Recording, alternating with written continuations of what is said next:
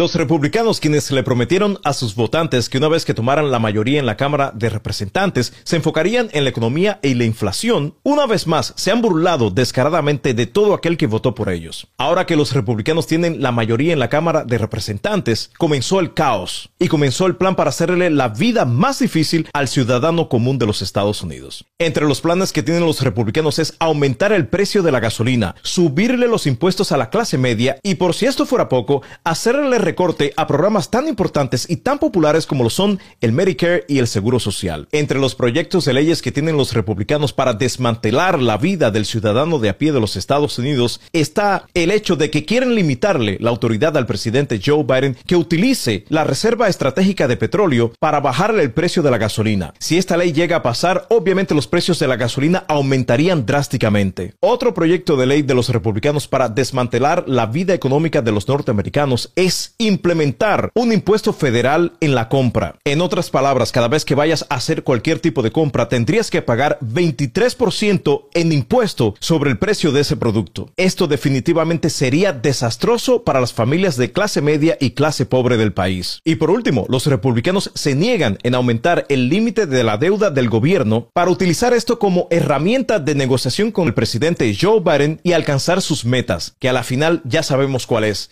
hacerle recorte a programas tan importantes y tan necesarios como lo son el Medicare y el Seguro Social. Por eso siempre les recuerdo a los que votan republicano que darle el voto a ese partido es prácticamente votar en contra de tus propios beneficios.